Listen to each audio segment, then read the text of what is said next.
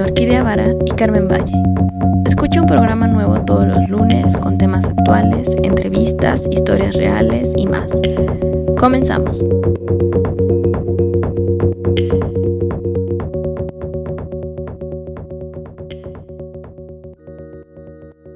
Carmen, buenos días, ¿cómo estás?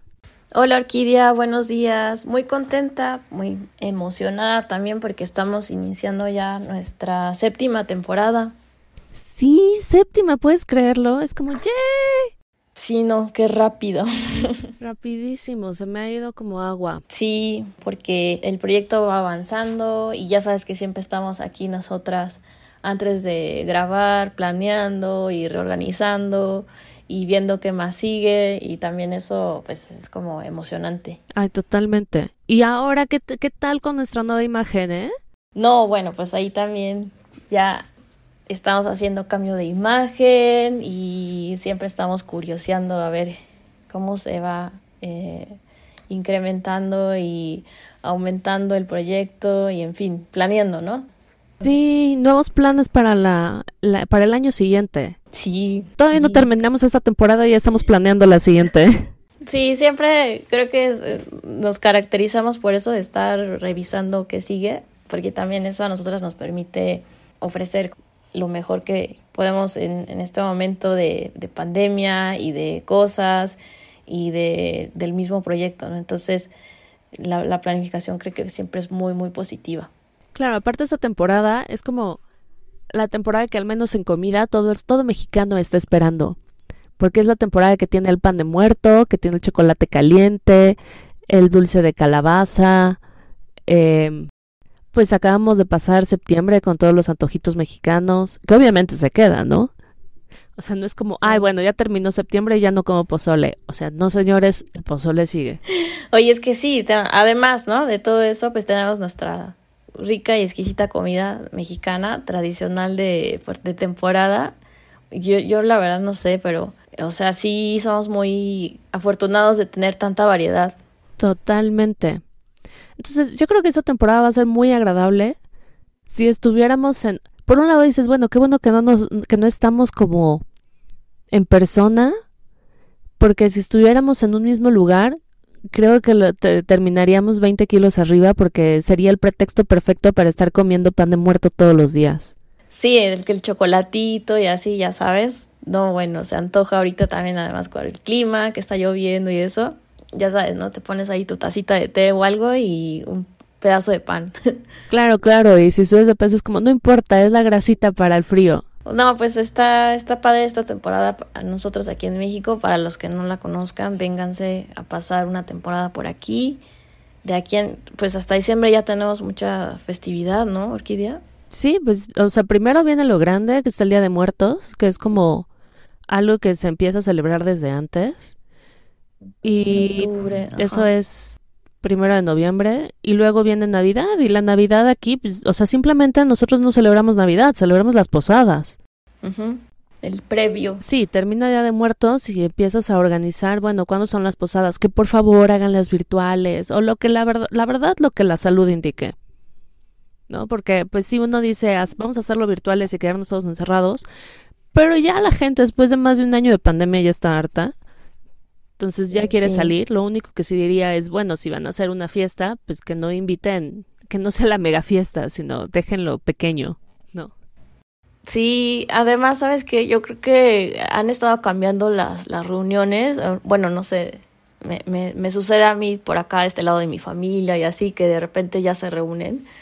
Y todos somos así como muy precavidos, ¿no? Que sabes que el cubreboca, aunque estés en un lugar abierto, este, todavía mantenemos la distancia y ya no es como antes que llegabas y te saludabas de abrazo. Esto también es muy raro, ¿no? No sé si te ha pasado que ya todo es así como hola de lejos, pero este, pues sí, como dices, mantener siempre la precaución, el estarse este, lavando las manos continuamente. Obviamente si ya están vacunados con la segunda dosis, pues no significa que ya estamos absentos de enfermarnos, pero sí hay que seguir manteniendo un poco estas precauciones, ¿no? Porque todavía hay gente o adultos mayores que no están vacunados y también de los más jóvenes que también todavía no están vacunados. Sí, totalmente. Y todavía no sabemos si vamos a necesitar otra dosis o qué. Por ejemplo, me pusieron la, de, maestros. Y pues es como, bueno, ya, ya pasaron creo que seis meses y ahora necesitamos una, dosis o ya no, o ahí va a haber refuerzo. Y a la vez, pues dice, si no han, si no han vacunado a los de 19 años. Sí.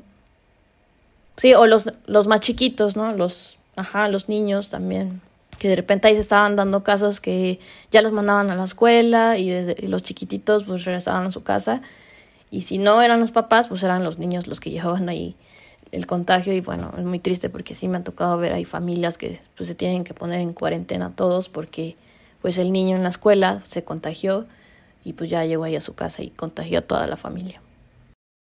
Sí, bueno, yo estoy totalmente en contra de, de las clases presenciales ahorita porque pues, no todos estamos vacunados, no se sabe qué onda, eh, la organización ha sido terrible. Sí, la verdad es que si, si hay una posibilidad de que tengan todavía sus clases a distancia, creo que es lo mejor, porque sí, o sea, sí se están dando todavía muchos casos de, de contagios.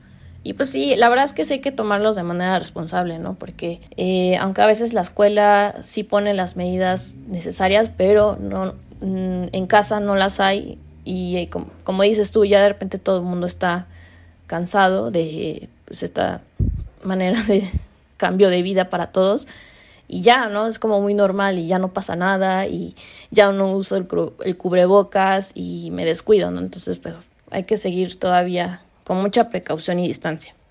Sí, sí, totalmente. O sea, aparte, muchas veces puede ser que la escuela sea el lugar más limpio o que si tengas espacio para estar alejado, pero para llegar a la escuela tienes que usar el metro, el camión. Entonces, pues ahí, y ahí hay gente, a mí me ha tocado ver muchísima gente eh, con el cubre, cubrebocas mal puesto, o que ya está comiendo en los camiones, o que no sé por qué les da porque tienen el cubreboca en la calle, pero en cuanto entran se lo bajan o se lo quitan.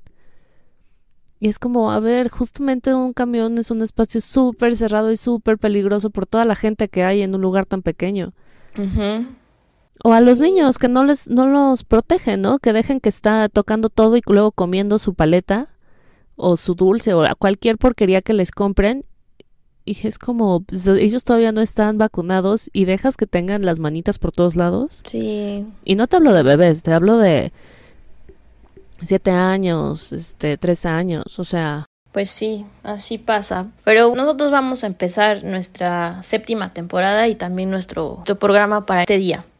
Ay, sí, nosotros vamos a hablar de otra cosa que sea un poquito más agradable.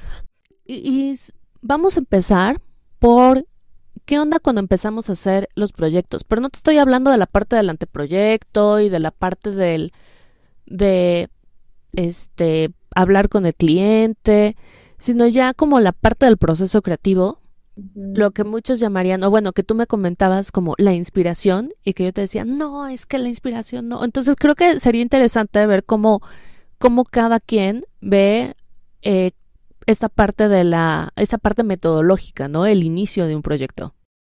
Sí, pues mira, yo creo que sin duda entre diseñadores y proyectistas hay una manera muy particular, seguramente, y eso tiene que ver en la formación, en la experiencia, en todo lo que leemos, todo lo que vemos. A mí me ha tocado ver, sobre todo en los lugares en los que yo he estado trabajando de firmas de iluminación, pero también eh, ya personalmente, bueno, cuando ahorita ya que ahí de manera independiente, pues uno va tomando como si te fueras perfilando, ¿no? Así de, decir, bueno, esta, esta es la manera en la que yo veo que inicio, cuando me inspiro o cuando, como dices tú, analizo.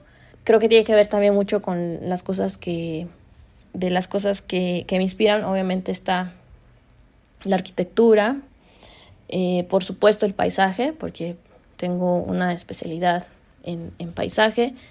Eh, ¿Qué otra cosa? La fotografía también, que es una herramienta que utilizo mucho a la hora de trabajar.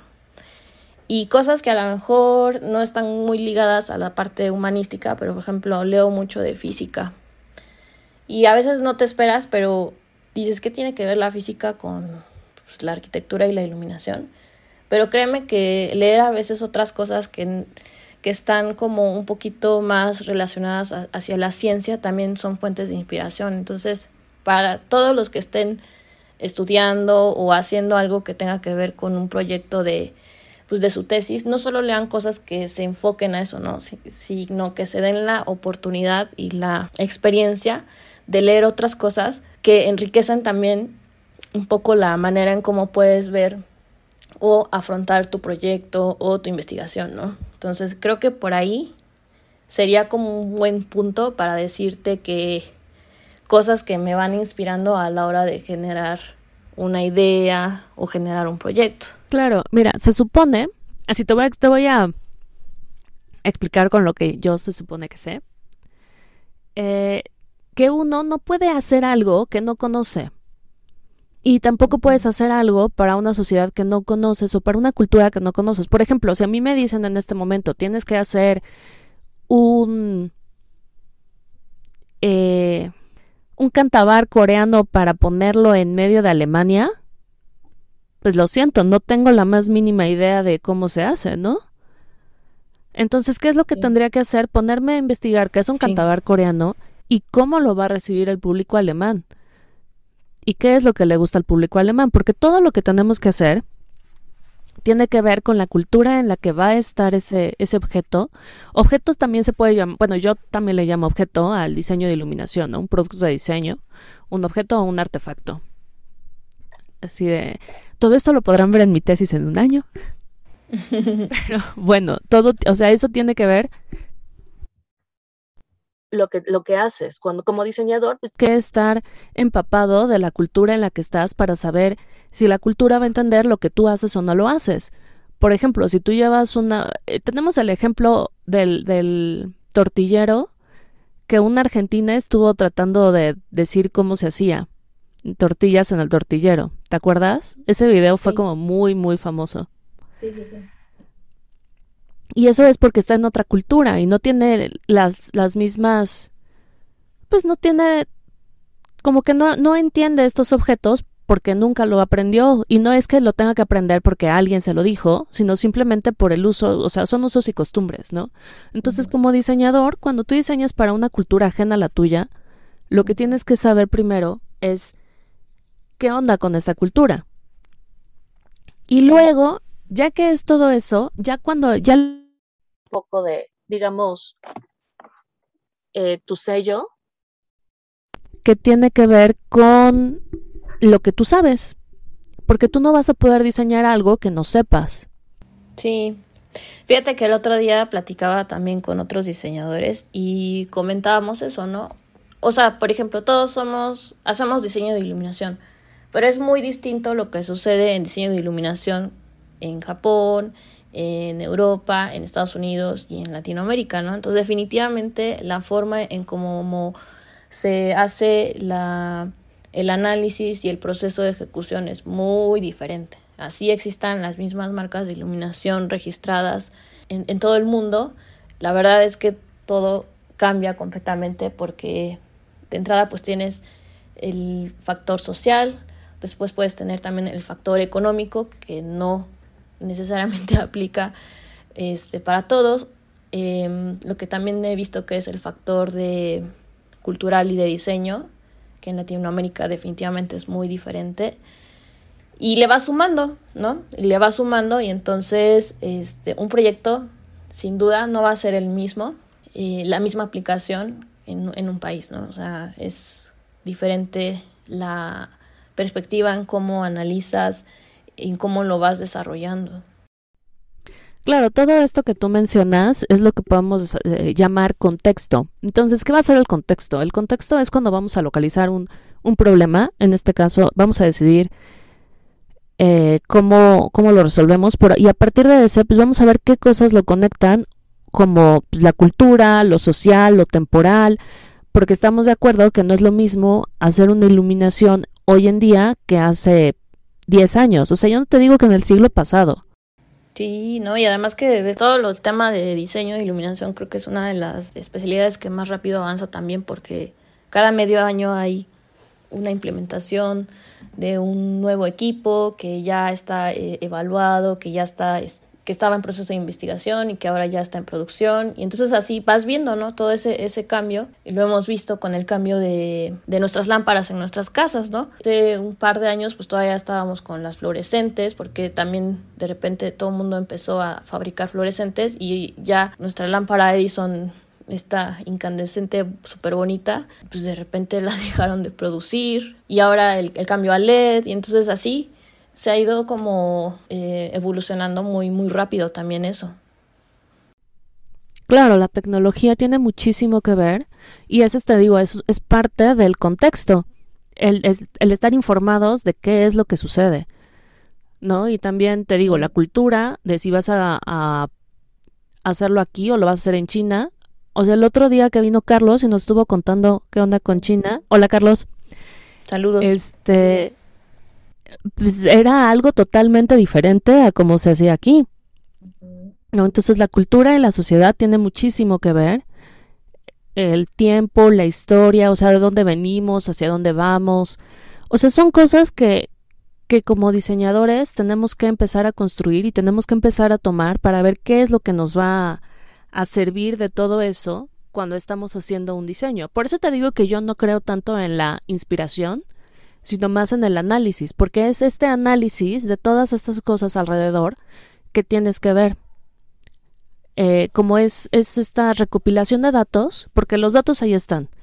Cuando tú los analizas, ya, ya los estás como desmenuzando para crear cosas nuevas. Entonces se van haciendo como nuevos vínculos en tu cabeza y lo vas entendiendo o vas entendiendo el problema o lo que tienes que hacer de una forma diferente. Y es gracias a poder entenderlo así que tenemos pues cosas de diseño bien hechas y no eh, soluciones, o sea, como repeticiones, ¿no? De decir, en caso de arquitectura, decir, voy a hacer un edificio de departamentos igualito al último edificio de departamentos que hice y que va a ser una torre. Y lo único que se va a cambiar es el, el terreno. O sea, no, o sea, en la forma del terreno porque es dos metros más ancho. O cosas por el estilo.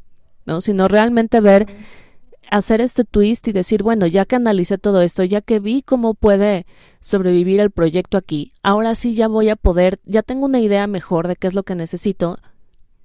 Y tal vez este espacio no necesite una torre de departamentos, sino que puedo darle un plus a las personas que viven aquí por la forma en la que viven. Eh, entonces te digo, esa es la parte del, del análisis que a mí se me hace muy, muy interesante. Hay un libro uh -huh. que se llama A Technique for Producing Ideas de James Webb Young. Que él es, creo que él está en marketing. Y entonces la gente le decía, o sea, aparte de los proyectos, bueno, pero ¿cómo produces tus ideas? Y él así de, pues no, no hay una metodología. Y luego se dio cuenta de que sí tenía una metodología que no, se, que no había visto.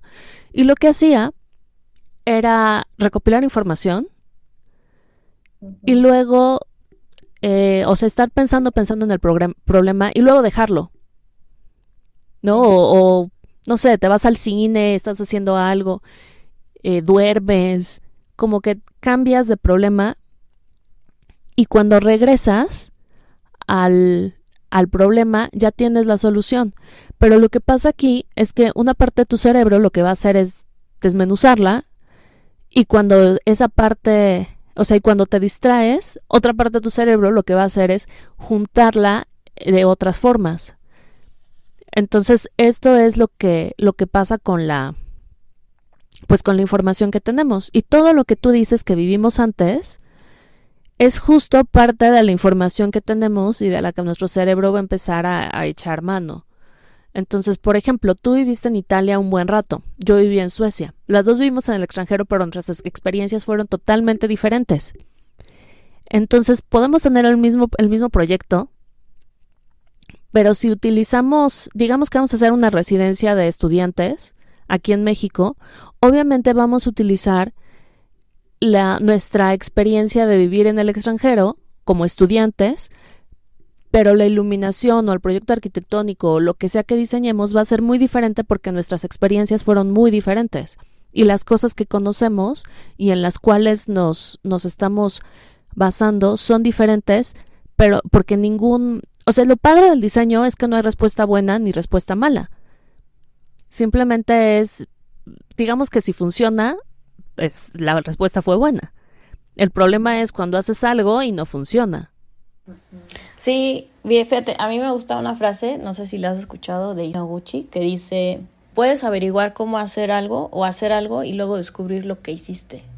Entonces, es como dices tú, en la parte del proceso de la reflexión, pues obviamente va caminado a todo lo que has vivido, experimentado, estudiado y vas sumando. Y, o sea, al final de cuentas, la apreciación y la percepción de cada uno se va muy ligada a, a todo eso, ¿no? A todo lo que has estado proyectando, ¿no? Siempre, este, pues se va, se va a basar mucho en esa apreciación de la naturaleza, la arquitectura, pues la artesanía también, en fin, ¿no? O sea, son eh, muchos factores que afortunado, ¿no? Porque nos va permitiendo a nosotros poder hacer una, pues una apreciación mucho más certera por todo eso que antes ya previo vamos teniendo en, pues en, en, nuestro conocimiento, ¿no? Pero creo que también, no sé tú, a ver qué opinas, nos inspiran también algunos artistas que ya llevan una trayectoria mucho más formal, ¿no? Porque también ellos han llevado un proceso que también seguramente inició por algo, ¿no? Y dijeron, puta, es que a mí me inspiró no sé, en, en, su época, ¿no? Alguien, y, y, en base a ese alguien, también ellos fueron forjando su trayectoria, ¿no? Eh, no sé si tú tengas, por ejemplo, esa, esa parte artística de decir, ah, pues conozco a, no sé, James Turrell, ¿no? Y de James Turrell me puedo decir que veo en él esto, esto, esto, esto, esto, y lo retomo, ¿no? Me, ha tocado, eh, algunas personas que, que, conozco, diseñadores, que sí sé que son este, su inspiración, ¿no?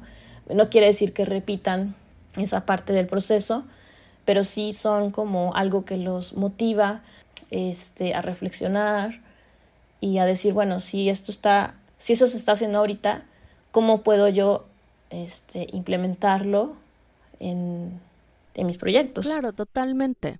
Yo creo que el arte es una muy buena forma de inspiración, pero no inspiración del momento, sino es esa parte cultural que tú vas viendo porque te gusta y que le vas sacando algo, ¿no? O sea, le, va, le vas abstrayendo algo de eso, porque todo lo que vemos, lo que tú ves no va a ser, o sea, podemos ir a la misma exposición de Turrell y vamos a ver cosas diferentes, porque nos van a llamar la atención cosas diferentes. Entonces, eso que nos llamó la atención lo vamos a estar guardando. Digamos que la imaginación es un baúl de imágenes, imágenes táctiles, imágenes, imágenes sensoriales, imágenes auditivas, eh, visuales. O sea, tú pon imágenes en general de, de, todo lo que has vivido. Y todo eso lo vamos a sacar, lo vas a poner en un bar, barril, en un baúl que se llama imaginación. Y cuando tú estés creando algo, lo vas a sacar. Entonces puede ser que ahorita tengas un proyecto y te inspire una obra, o sea, de repente algo se te prenda un chispazo y recuerdas de una obra de Turrell que viste hace 10 años y digas, ah, yo quiero algo similar, pero porque hay una cosa en esa obra de Turrell que te llamó la atención. O de Irving, ¿no? O de, bueno, de quien tú quieras, o sea, de, de Picasso. No es que el Guernica de Picasso tiene este foquito y entonces, perdón, lámpara, es, este, me encanta por estas razones y entonces de alguna forma quieres, o sea, el proyecto que estás haciendo en ese momento te lo recordó. O el, si hablamos de arte y si hablamos del trabajo de otros diseñadores, pues también puede ser que llegaste a un lugar que te pareció increíble, que te movió. Y, pero todas, todas estas vivencias, digamos que las tenemos almacenadas. Y entonces, cuando tienes un proyecto, o simplemente cuando vas a otro lugar y ves algo, cada vez que, que percibimos algo, eh, como que la parte sensorial es, digamos, cuando la luz llega a nuestros ojos, ¿no? Si vamos a hablar de visión.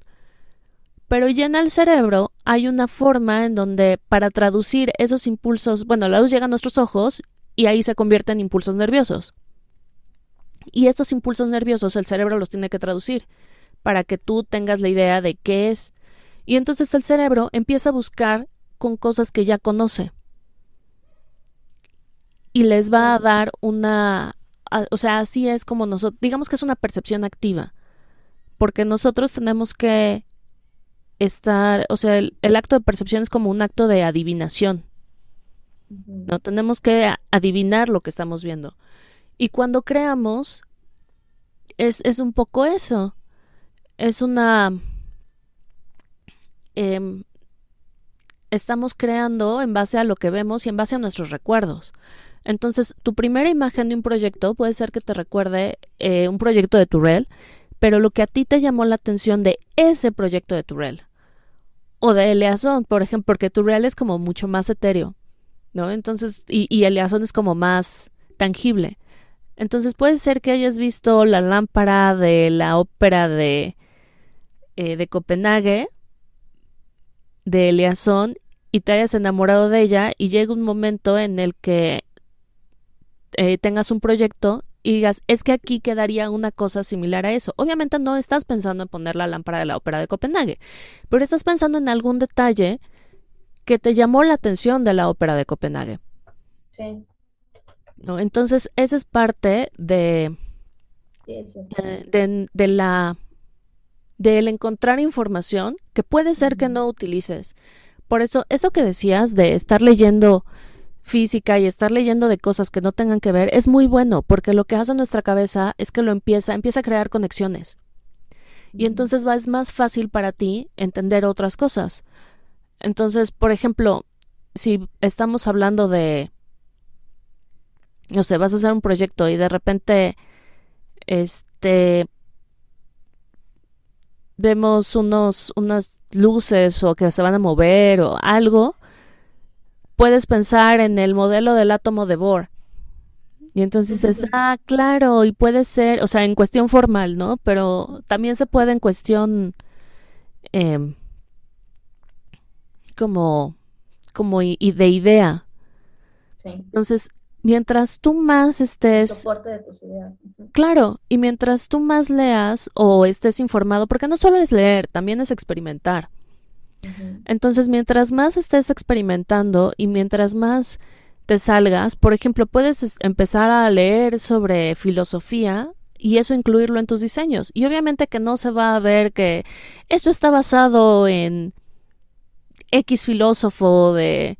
Sí, no. Este, pero se, se va, o sea, va a estar reflejado de alguna forma porque es algo que tú ya traes contigo y que crees que le puede servir. Es lo que tú ya conoces. O sea, ahorita hablamos de un filósofo de la educación en la escuela, de Rancière, que obviamente no espero que todo el mundo conozca. Yo no lo conocía y no lo conocería si no me lo ponen aquí en la escuela. Pero entonces eso te, te hace ver las cosas de una forma diferente. Y probablemente si yo hago algo de eh, ilumino un salón de clases, pues voy a empezar a, a, ver o voy a tratar de hacer las cosas pensando un poquito en esta filosofía de la educación o en mis clases de didáctica, donde no te enseñan cómo debe ser un salón de clases, sino que tú ya lo digieres, lo haces tuyo y luego puedes crear con eso. Sí. lo mismo pasa con el arte. Así es. No, y por eso es tanto el, el valor de nosotros como creativos, porque es... Em, a veces las personas creen que diseñar o que eh, estar proyectando es una, es, es una cosa que no tiene tiempo, sino más bien al contrario, tiene más tiempo que varias cosas porque no es una receta de cocina, debo decirlo, sino que se tiene que eh, atender muchos otros factores, que no es algo como que ya esté planificado y que tengas aquí la solución para esto. No, o sea, realmente es todo un análisis y un proceso que el cliente únicamente lo que ve es el resultado, ¿no? Pero previo a eso hay muchísimo trabajo detrás que no es de una hora, sino que a veces este te lleva a investigar muchas otras cosas y ese, en ese proceso, pues prácticamente ahí está todo eh, vertido, todo esto que le estamos contando ahorita, ¿no? Que no solo es porque eh, ya lo hice en un lugar y luego lo puse aquí, ¿no? De entrada el, contexto es una parte que eh, influye demasiado, entonces no podemos decirte que, este, que se repite, ¿no? Es, eso sí es muy importante decirlo, cada diseño es único, por lo mismo entonces es, es aplicado, ¿no? Sabemos que hay casos análogos, sabemos que existe todo eso, pero no quiere decir que se copia la idea, o sea, es más bien la extracción de lo que puede ser positivo aplicado en ese lugar, pero sin duda hay muchas otras cosas más que se tienen que analizar a fondo y por eso también es que eh, pues el diseño eh, a nivel arquitectónico, a nivel iluminación, a nivel gráfico es muy importante tomarlo en cuenta, ¿no? Va a ser esta, o sea, nunca va a ser la parte de los, em, no sé, la ocurrencia que tuviste.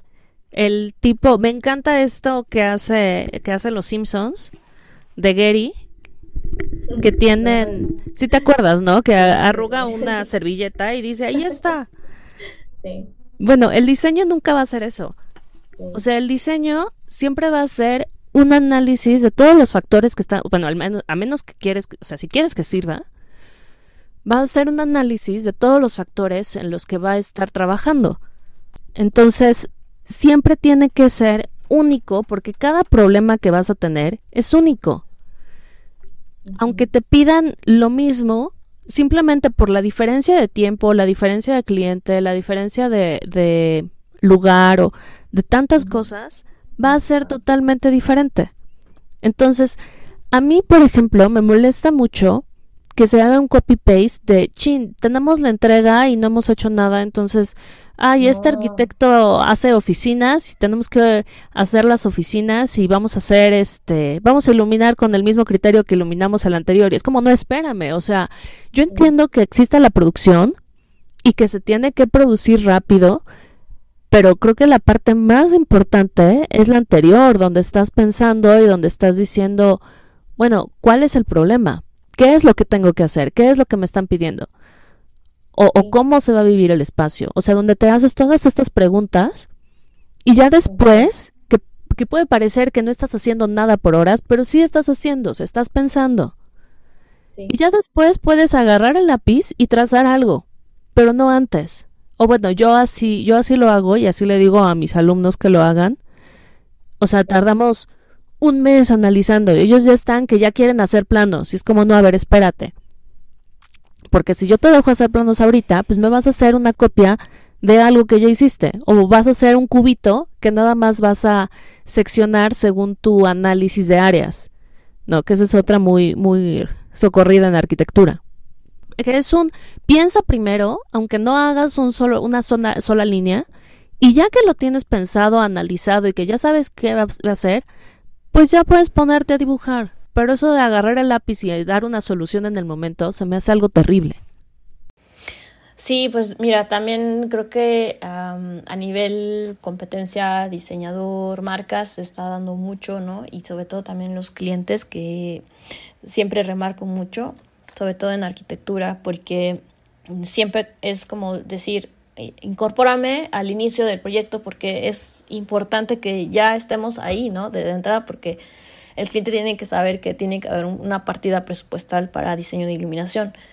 Y no me incluyas al final cuando ya tienes toda una bola de proyecto desarrollado y de problemas donde ya nosotros no tenemos la oportunidad de poder diseñarlo, o sea, conforme realmente debería haber sucedido, ¿no? O sea, y, y lo comentábamos también con Darío, ¿no? Que de repente todo el mundo te pide que es para mañana cuando insistimos en que el proceso de diseño es un proceso de pensar, no es un proceso de como receta o de copia el otro proyecto y pégalo porque ya no hay tiempo, ¿no?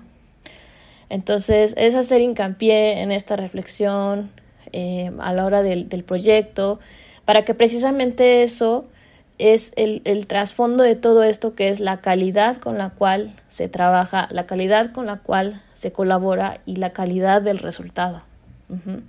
Entonces, pues sí, hay que, hay que ser muy, muy conscientes de eso y seguir insistiendo. Y, y no dejar de, de, seguir buscando referentes, inclusive si tienen alguna persona que les guste como a la hora de hablar y de transmitir lo que, lo que dice o cómo lo dice, también escúchanlo mucho porque eso también ayuda muchísimo, ¿no? Por ejemplo, hay una diseñadora que se llama Lenis Vendiga, que ella es como un poco más dirigida a su activismo por pues transmitir esta parte de la creatividad precisamente que es la que más eh, no se toma en cuenta, ¿no? Y, y, tiene una capacidad impresionante para reflexionar el entorno inmediato, ¿no? Del paisaje urbano nocturno y hacer una proyección eh, factible para el espacio. Entonces, todo eso a nosotros nos permite ir también generando nuestros propios criterios que están fundamentados y que están basados en algo real, ¿no? No en algo que eh, nada más nos va a solucionar de inmediato, como dicen, vamos a tapar el hoyo, después del niño ahogado hay que tapar el hoyo. No, o sea, es mantener ese proceso de análisis y procurar que siempre vaya en los tiempos pues de la ejecución, ¿no? Para que el resultado realmente sea, sea bueno y no después sucede que a veces pasa que llega el constructor y es que el proyecto no me entregó completo. Sí, pero me integraste dos días después antes de tu entrega. Tampoco eso es válido, ¿no? Entonces, insisto, hincapié en todo este proceso creativo, en, todo este proceso de inspiración que al final eh, pues a todos nos sirve muchísimo para que nuestro cliente y el resultado final sea el más adecuado. Claro, y, y como tú dices, eh, que se integre a tiempo, sobre todo por el dinero y pues por el tiempo de trabajo y porque muchas veces, o bueno, no sé si a ti te ha pasado, que ya tienen las salidas de, eh, las salidas eléctricas y ahí sí ya quieren contratar al, al diseñador de iluminación y es como, no, espérame, o sea, es al revés. Sí. Es al revés, exacto. Y ya pasó, o sea, me pasó con un proyecto y tal cual, o sea, lo que sucedió es que al final tuvieron que volver a quitar esas ranuras, rehacer unas nuevas y entonces les, como dicen, les salió más caro el, caldo, el caldo que las albóndigas, es un dicho que se dice aquí en, en México, pero así pasó, ¿no? Precisamente por como dices, ya ellos se tenían determinado la salida eléctrica cuando ni siquiera habían hecho el diseño de la iluminación y ellos asumieron que así estaba bien, ¿no? Y en realidad no era lo más apropiado al proyecto y se tuvo que modificar este pues todo lo que ya estaba hecho. Sí, o sea, bueno, te digo porque a mí me ha, me ha sucedido, es como, este, sí, pero no. O que ya tienen todo el proyecto que les hizo el eléctrico y te dicen, bueno, ahora elige, elige luminarias. Es como, no, es que así no funciona. pues sí, entonces, pues como resumen, siempre es bueno hacer este, estos análisis, estas, este, tomar en cuenta pues todos los libros que tenemos, por eso estamos en, pues en este, en este proceso del diseño de iluminación. Y nada, síganse, síganse eh, inspirando y leyendo cosas que a ustedes les, les llame la atención. Siempre es bueno hablar de otras cosas. Es muy curioso cómo el cerebro todo lo que ve y todo lo que él lo guarda en una biblioteca y tal vez no lo usas ahorita. Tal vez es algo que leíste hace cinco años y de repente, o sea, está ahí presente y entonces puede eh, funcionar muy bien para una idea que quieras implementar en alguno de tus proyectos. Claro, y ahorita que dices eso de guardarlo para, para después, eh, tomen apuntes, hagan bitácoras. Sí. O sea, yo tenía, Sí, yo tenía un amigo que hacía unas bitácoras increíbles y yo no entendía, así de, pues como por qué, pero no increíbles en cuestión de acuarela y dibujos, así. no, no, no, sino en cuestión de toda la información que guardaba ahí. Y yo en ese momento, pues no, digo, estaba empezando la carrera cuando vi su bitácora y yo no entendía por qué. Pero después te vas dando cuenta que esos libritos de cosas personales, o sea, no tienen que ser el, es que leí esto que me dejaron en la escuela, no, puede ser, leí este libro que me encantó y entonces hice mis anotaciones de esta frase que me gustó o de esto que, que vi o esta foto que tuve, así como usamos Pinterest para guardar, no sé, este... Imágenes.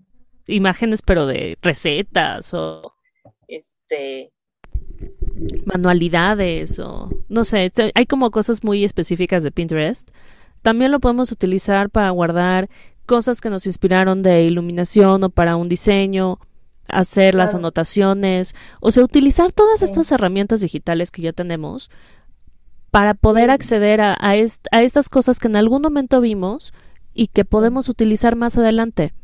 Porque luego dice, o sea, el cerebro sí está increíble, pero luego como que se tarda, se tarda en reaccionar o decimos, ¿dónde lo vi? ¿Dónde lo vi? Pues quién sabe, pero si ya lo guardaste, ya sea eh, apuntado en una nota o en una plataforma, pues es mucho más sencillo.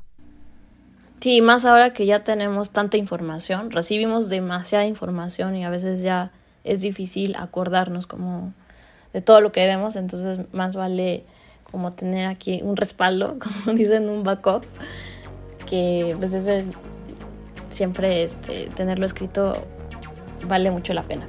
Sí, pues sí, el ser humano es esta parte, o sea, el teléfono es una extensión de nosotros, una libreta es una extensión de nuestra memoria. Nos vamos, somos un ser tecnológico, todas estas tecnologías, somos un poquito cyborgs, ¿no? Y entonces todo esto que está haciendo es parte de todos estos objetos fuera de nosotros que nos van a ayudar, se convierten en parte de nosotros. Entonces, si encuentran algo que les llame la atención, úsenlo. Bueno, regístrenlo. O sea, no lo pueden usar en ese momento, pero regístrenlo. Tengan un registro de cosas que están bien hechas, que están mal hechas, que les pueden ayudar, que les gustan, que no les gustan. Ya sea en plataformas, en, en teléfono, en libretas, en cualquier otro lugar además de la cabeza. Y bueno, no sé si tengas algo más que agregar para cerrar este primer programa de nuestra séptima temporada. Sí, no, pues creo que es bastante información las que y tips las que les pudimos dar el día de hoy. Agradecerles mucho a todos por eh, seguirnos acompañando en el programa y pues nada, nos despedimos, Orquídea.